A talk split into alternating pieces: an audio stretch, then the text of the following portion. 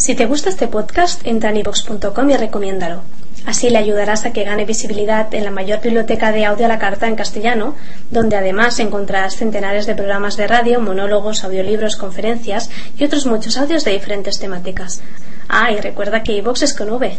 Con el permiso del presidium, el compañero que nos va a a moderar este hecho es el compañero asesor técnico de la zona 12. En la modalidad cercana a lo que es un foro, estaríamos dando la oportunidad a una ronda de participaciones única, dado que pues sabemos que se tienen que preparar ustedes para el día de mañana también. Hemos tenido algunas deserciones, pero qué bueno que también han llegado nuevos compañeros o nuevas compañeras. El día de mañana estaremos también en Chilapa, pero hoy obtuvimos una experiencia muy hermosa en el aspecto didáctico y por lo tanto creo que sí es motivo de atención por parte de ustedes y comentarios. No doy el uso de la palabra a mi compañero Noé. En ese entendido, que estaríamos dando una ronda de participaciones y los compañeros moderadores nos harán el favor de condicionar cada comentario. Entonces, por favor, si vamos a empezar con un aplauso. Pero antes quiero hacer un paréntesis, disculpen, tenemos a dos compañeros que nos visitan del estado de Morelos. Ellos se acaban de integrar hoy y voy a pedir como... ¿De Michoacán? ¿De Michoacán? Michoacán y Morelos. Entonces, como buenos oaxaqueños, compañeros, como buenos mixtecos, vamos a recibirlos para ver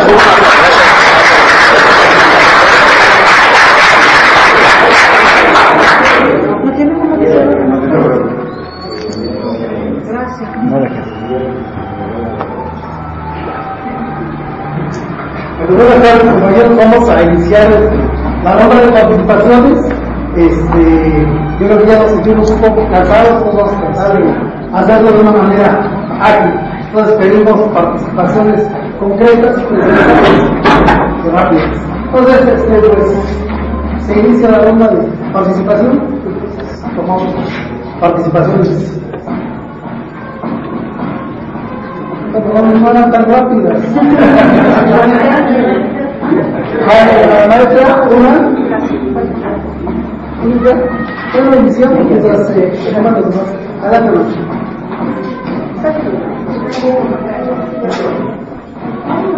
Quisiera saber cómo se imparte la, la asignatura de matemáticas en, en Venezuela específicamente, porque sí, nos interesa porque es la materia que más se, se dificulta o hasta ahorita eh, para los alumnos es muy difícil entender y trabajar con los números y sobre todo con la geografía. Es decir, sí me gustaría que, que nos platicaran a grandes rasgos cómo se imparte matemáticas en todos los niveles de Venezuela. Eh, buenas tardes. Nuevamente en este foro muy importante para reflexionar sobre los acontecimientos presentes. Hay que plantearle a los compañeros que nosotros hacemos parte de un sector cultural en Venezuela y nuestra asignatura es la cultura, no trabajamos con materias, eh, somos, maestros de aula, ¿no? Entonces, eh, pues ahorita en general pues la matemática es una, asignatura que siempre ha tenido dificultades para todos nosotros. Siempre ha sido una asignatura que, que poca gente nos gusta. Y pues eh, se trata ahorita de, pues en realidad, no, de verdad no conozco a fondo cómo se está planteando ahorita, pero pues, nosotros podemos más enmarcado en la educación popular este tema no, no lo bien. ¿Cuánto es una compañera?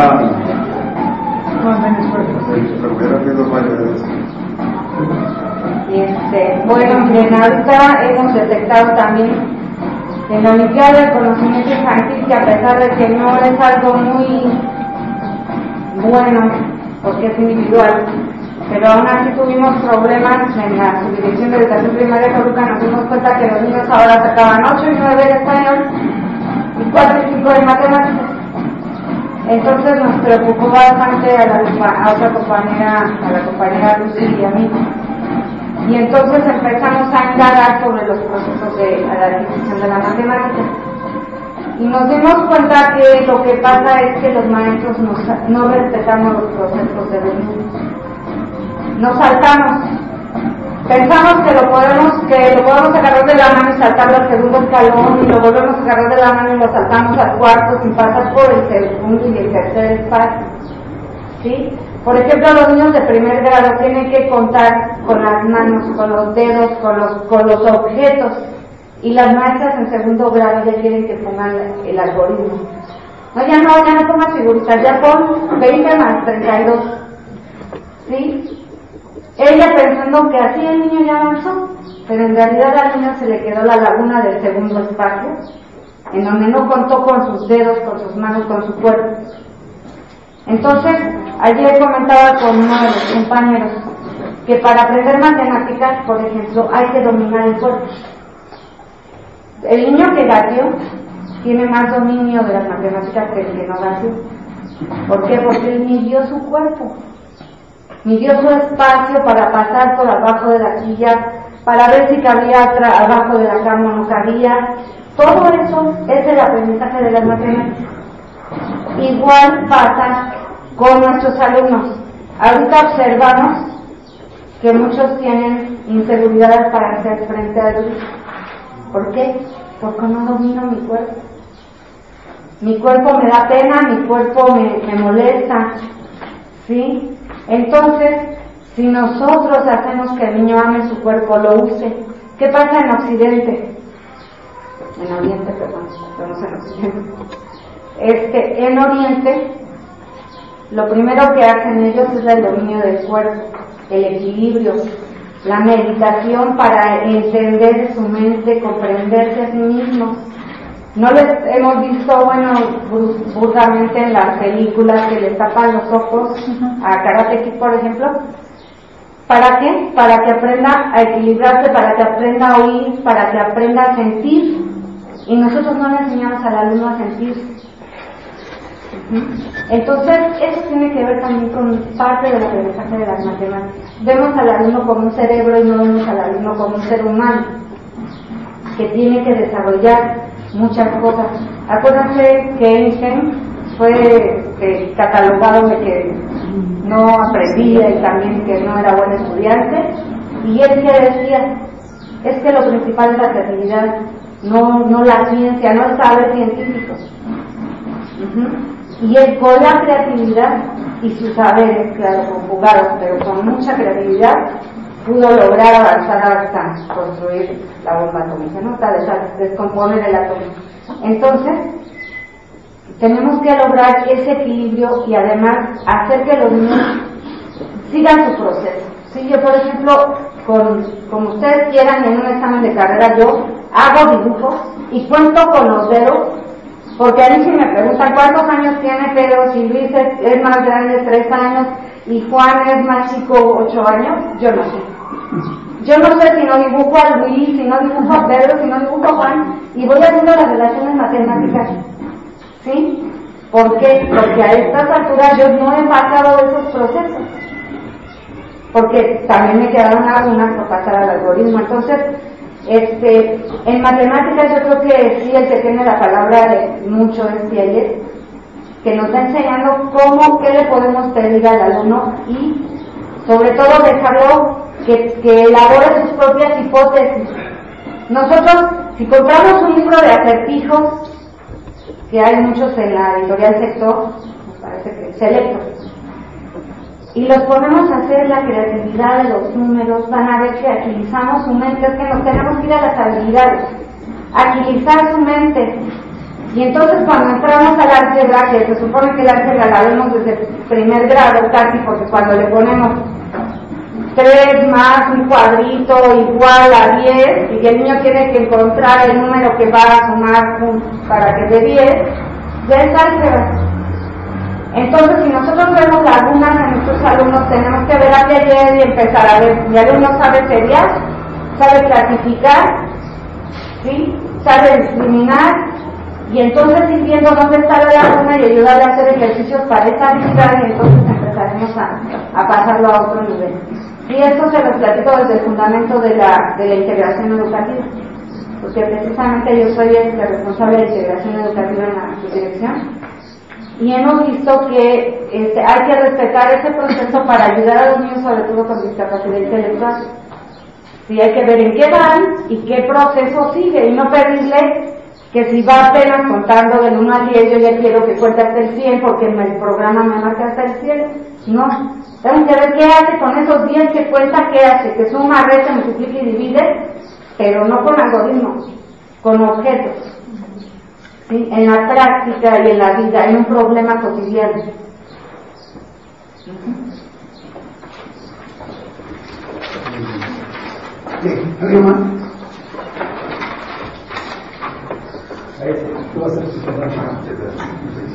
Bueno, yo un comentario. Estoy completamente de acuerdo con la, con la profesora. Eh, bueno, mi nombre es Lidia, vengo del estado de Morelos. Eh, nosotros también tenemos en parte un poquito la culpa. Yo no estoy en contra de las tecnologías, pero cuando llegamos a, secundaria, con los jóvenes de secundaria, les preguntamos una suma 5 más 3 y ¿qué hacen? Automáticamente agarran, toman la calculadora, es una suma, ¿no? 5 más 3 es 8. Eh, yo en mi caso, bueno, en mi caso personalmente, eh, no acepto las calculadoras a menos de que ya se vean funciones trigonométricas o algo ya un poquito más especial, que yo sé que les va a dificultar hacer la operación. ¿Por qué? Eh, porque efectivamente las matemáticas, primero hay que, hay, que, hay que enseñarlas como parte efectivamente de nuestro cuerpo, como parte de, nuestros sentidos, como parte de nuestra naturaleza, porque es la única forma en que vamos a hacer que el alumno se enamore un poquito de las matemáticas. Eh, hay ejercicios, como mencionaba la maestra, cubrimos los ojos, caminar, escucha el ruido, eh, camina donde hay muchas personas, pero trata de no chocar con ellas.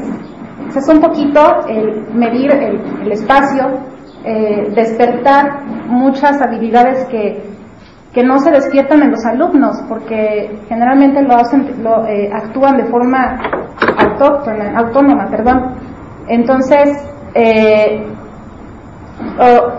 lo reitero, estoy completamente de acuerdo con la profesora, principalmente es encontrar el, el, punto donde el alumno se puede enamorar, y no precisamente con un número, ¿no? sino también con lo que se encuentra en su espacio. Gracias.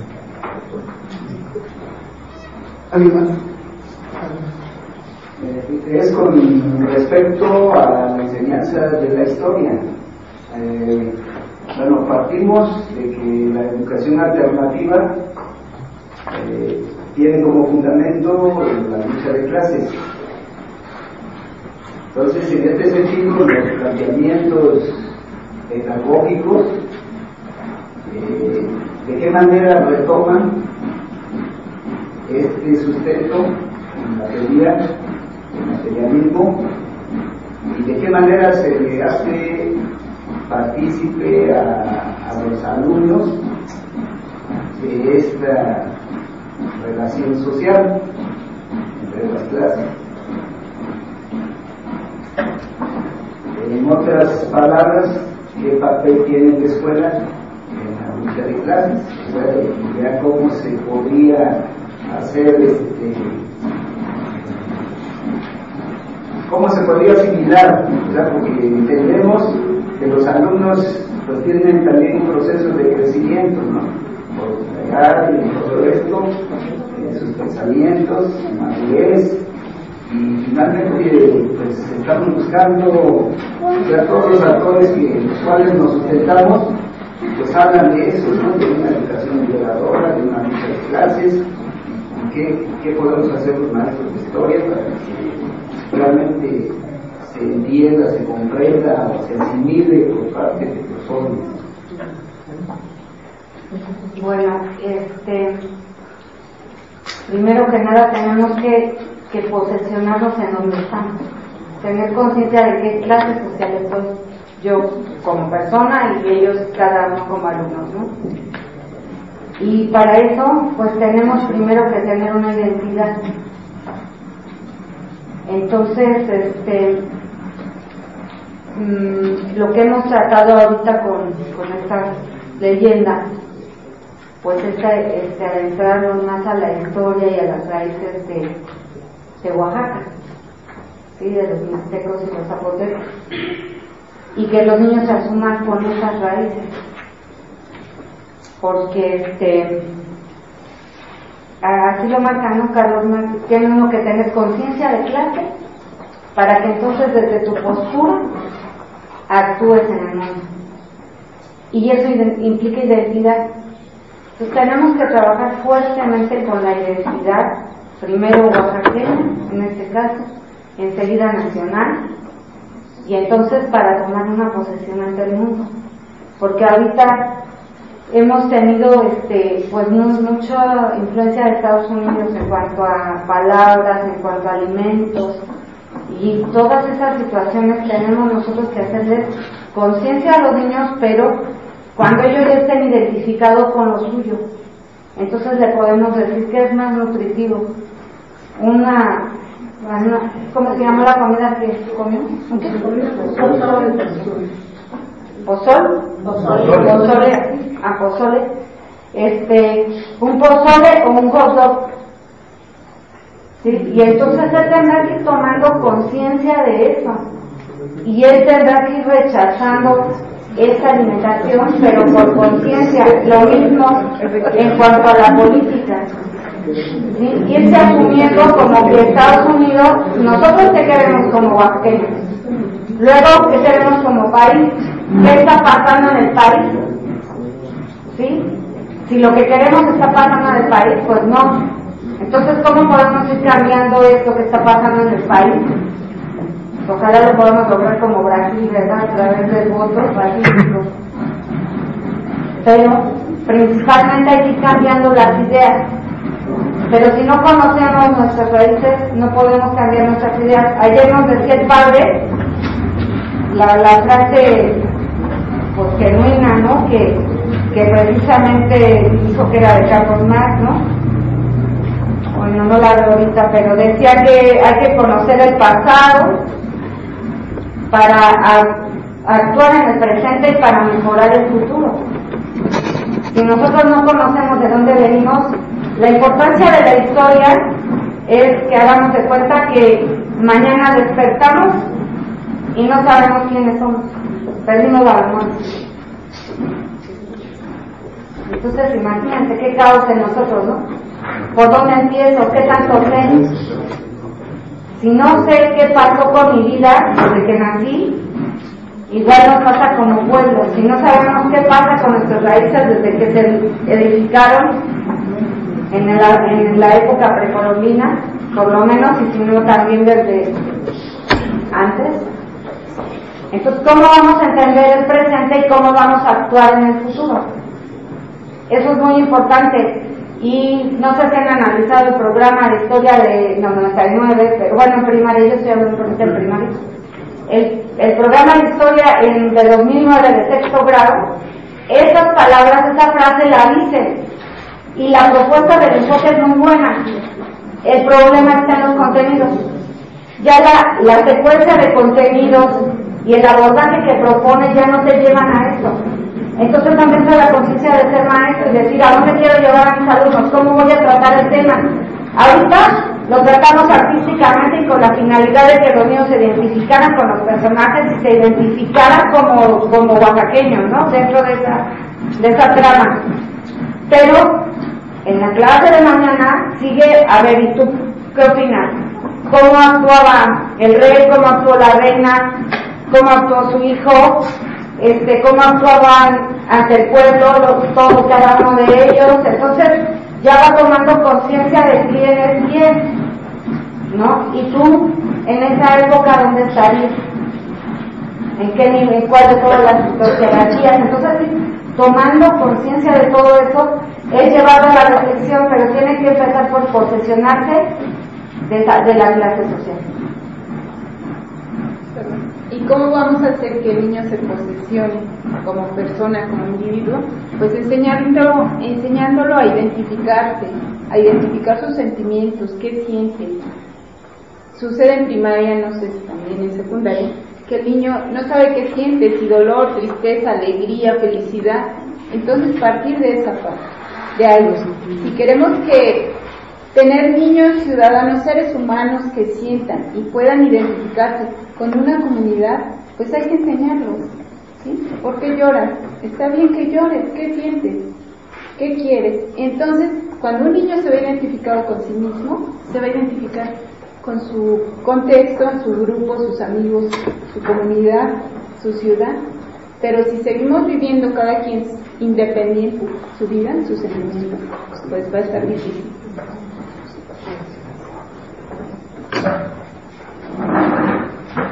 Sí, para reflexionar sobre esa experiencia en el caso de Venezuela, en el caso de la educación popular, eh, eh, hacemos lo que, se, lo que plantea la profesora, la maestra, nosotros hacemos un diagnóstico en la comunidad.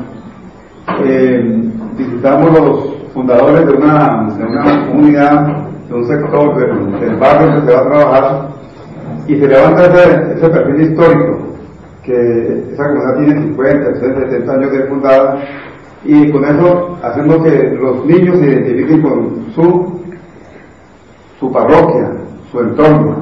Después nos lo llevamos a que conozcan eh, los sectores de la ciudad, los museos, los sitios de interés histórico, y después le hacemos un trabajo que conozcan a fondo las características de los estados, su comida, su alimentación, sus costumbres.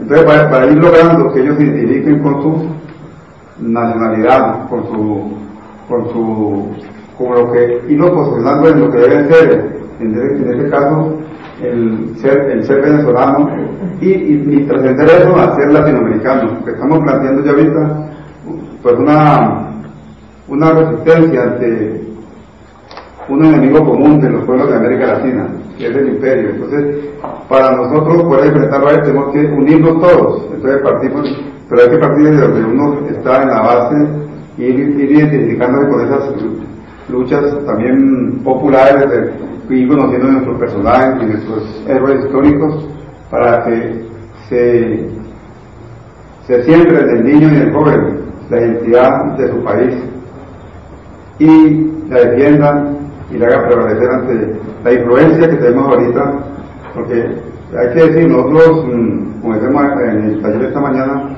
no hemos tenido una identidad propia, siempre hemos sido sometidos. Hace 500 años quisieron borrar nuestra cultura y nos pusieron otra.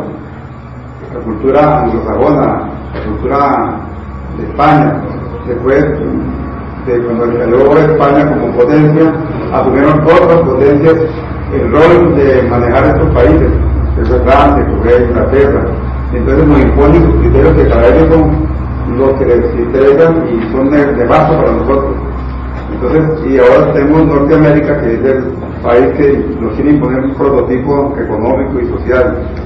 Ante eso, uno de los elementos que planteamos ya es la cultura, como elemento de respuesta a esa penetración del imperio hacia todos los países. Bueno, buenas tardes compañeros. Viendo la situación de cómo se encuentra en cuanto al aspecto educativo, que nos ponemos a pensar y realmente la educación la eh, entendemos nosotros como un elemento esencial para la vida, para vivir mejor, como dice la canción de Cricri. Pero bueno, nosotros la tenemos que ver desde un punto de vista crítico. Dice un geógrafo, no recuerdo bien su nombre, pero dice, antes de que empieces a conocer el mundo, dale dos, tres y muchas vueltas más a tu casa. Y eso es lo que a veces nosotros no lo hacemos. Queremos conocer otras cosas, otros modelos educativos, y queremos hacerlo tal como nos dicen las teorías extranjeras. Y cuando nosotros lo aplicamos, todo eso nos resulta un fracaso. ¿Verdad? A veces hablamos como filósofos y nos salen las cosas mal. Y es que aquí nosotros, compañeros, nos encabonamos en algo, en algo que me llega a recordar a aquellos críticos. Tenemos varios eh, tipos de críticos, tenemos a los, a los, a los críticos vulgares, aquellos críticos que escuchan, así como estamos nosotros escuchándolo aquí. Escuchamos lo que está mal las propuestas y movemos la cabeza diciendo, sí, cierto, tienen mucha razón. Pero no nos quedamos en eso, en escuchar, porque no hacemos algo por cambiar. Seguimos en lo mismo y seguimos encajonándonos en esos paradigmas. Lo otro, compañeros, es algo críticos sofisticados. Aquellos críticos que aparte de que escuchan, nos dan la razón y dicen, sí, cierto, tienes mucha razón. Claro, lo voy a hacer. Pero otra de las cosas lo hacen tal como se lo dicen, pero no, no existe la creatividad. Si por ejemplo ahorita que vienen los hermanos venezolanos, las compañeras del Estado de México y los compañeros de Michoacán y Morelos, pues nosotros decimos, sí cierto, lo están compartiendo muy bien, yo a lo mejor lo voy a hacer tal como me lo están diciendo, pero no me va a salir como tal, porque tenemos que conocer primeramente nuestro contexto. Y por último, los críticos de mente abierta, los críticos que aceptan, que lo hacen y que cuando ven que les va saliendo mal las cosas, ponen en práctica su creatividad, intentan hacer algo. Entonces, compañeros, pues esta convivencia que estamos viviendo nosotros en estos momentos, pues es de mucho interés. ¿Y cómo le vamos a hacer nosotros ver a los, a los adolescentes ver su realidad si nosotros no queremos ver la nuestra? No queremos cambiar. Muy atinada la opinión de la compañera, la propuesta está muy bien, pero los contenidos están mal. Y eso es precisamente, si sabemos nosotros que la propuesta está muy bien, ¿por qué no integrarle contenidos que vayan a enriquecer el conocimiento, no solamente de los alumnos, sino también del conocimiento? Y que a partir de todos esos acontecimientos y elementos que se van sumando a todo ese quehacer educativo, pues hubiera que sea un éxito, compañeros. Obviamente que eso no, no se va a componer de la noche a la mañana, eso va a tardar mucho tiempo. Porque nosotros los maestros no tenemos identidad de clase, no tenemos conciencia de clase, compañeros. Entonces, si hace falta que nosotros mínimamente nos pongamos la camiseta y pensemos que realmente si actuamos, las cosas nos salen bien. Digamos, alegre. Es todo, compañeros.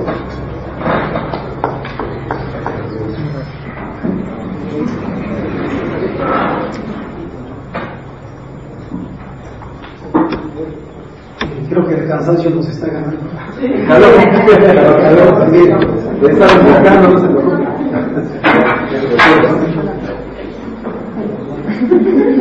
¿Va a participar? No. Pues creo que se agotaron las participaciones. Bueno, más yo quiero comentar algo de una inquietud que observen es que este, están pensando cómo formar la red. Entonces, pues yo quiero compartirles nada más brevemente que, pues para formar la red, primero, pues claro, tenemos que, que leer qué es una red, qué implica una red y toda esa situación para irnos precisamente identificando con la red, para saber si sí queremos formar parte de una red. Pero, este, pues viendo la inquietud que hay y pues la apertura también que le regresamos al, al jefe del sector y a los supervisores y a ustedes mismos el tiempo de estar aquí porque sabemos que seguramente en sus escuelas pues ya hubieran salido y se hubieran ido, ¿no? Pero pues ahí está, la red implica eso también. Nosotros estamos aquí muy contentas compartiendo con ustedes, pero sabemos que dejamos allá cosas de este de tareas y también dejamos a la familia. Entonces, eso implica a la vez que hay momentos en que hay que trabajar por la red y hay que olvidarse de horarios, hay que olvidarse de que es sábado, de que es puente, de que son vacaciones, porque incluso pues la ida a Argentina es en vacaciones y prácticamente como a la mitad de las vacaciones, o sea que parte de las vacaciones. Pero es el deseo de ir a compartir y de ir a presenciar. Ahorita que estamos seis compañeros, este, bueno, ya ahorita somos ocho, perdón, este, de otros estados y de otros países aquí toda la, todo lo que estamos generando en nuestra mente, en nuestra forma de ver el mundo, porque estamos tratando de cambiar nuestra forma de ver el mundo con la intervención de, de cada uno de nosotros. Entonces imagínense cuando estamos con todos allá en Argentina y en otro país aparte, porque estás viendo otras costumbres, estás absorbiendo lo que te da el país y estás viendo a todos cómo se mueve cada uno en su contexto y lo que se está dando, ¿no? Y lo que puedes tomar. Entonces es una riqueza realmente que, que no, no tiene precio ni se aprende en un libro, pero implica un esfuerzo. En este caso también un esfuerzo económico, en el caso de nosotros los mexicanos que no tenemos, bueno, ojalá ustedes lograran el apoyo de alguna instancia, pero este, cuando no tenemos el apoyo de alguna instancia, pues es también nosotros ponernos a orar y, realizarlo, ¿no? Pero sabemos a cambio de un gran aprendizaje. Entonces esa es pues, la primera condición es querer formar parte de la red.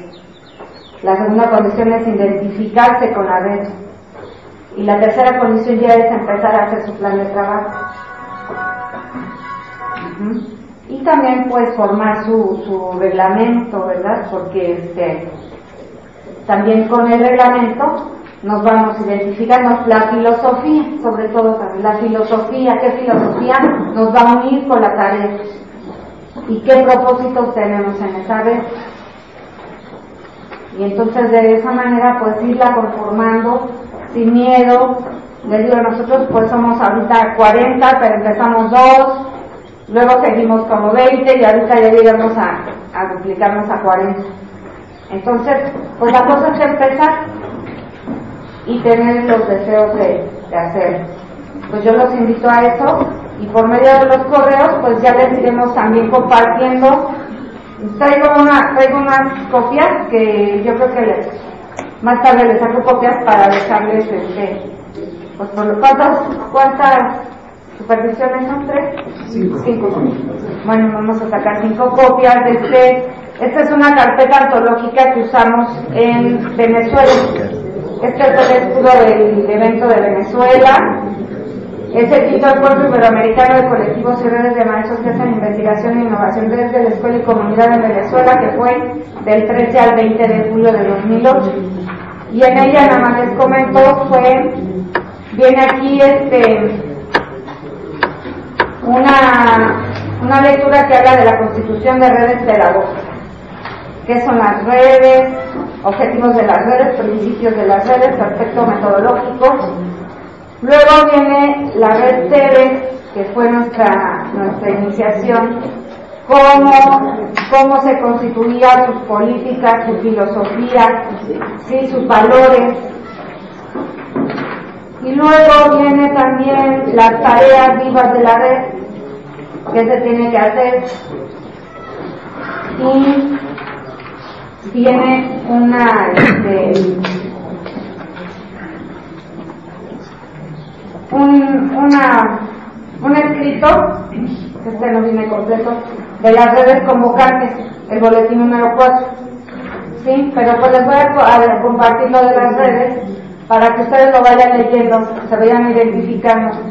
Y vayan empezando a conformar la red les digo sobre todo pues voluntariamente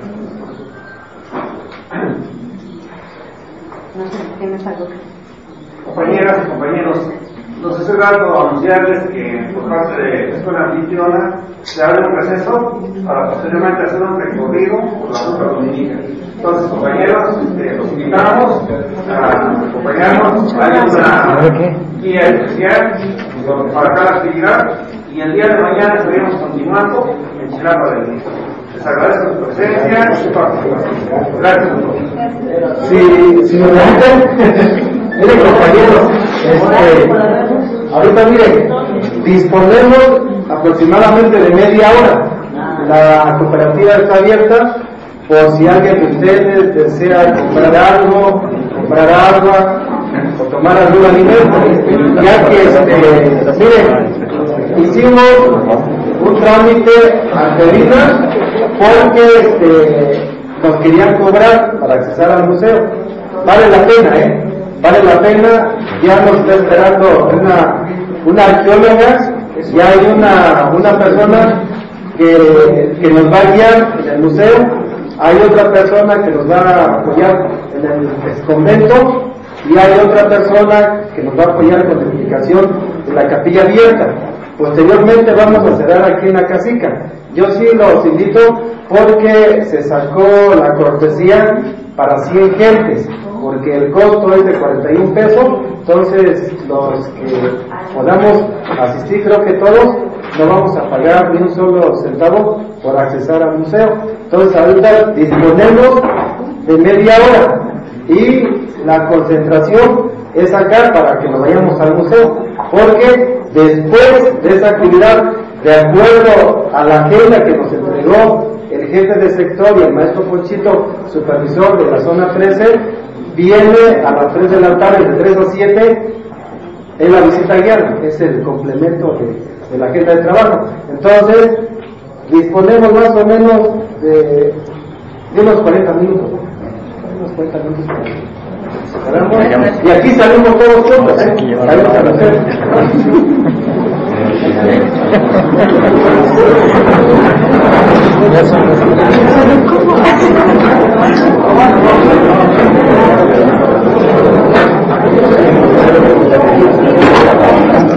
ね。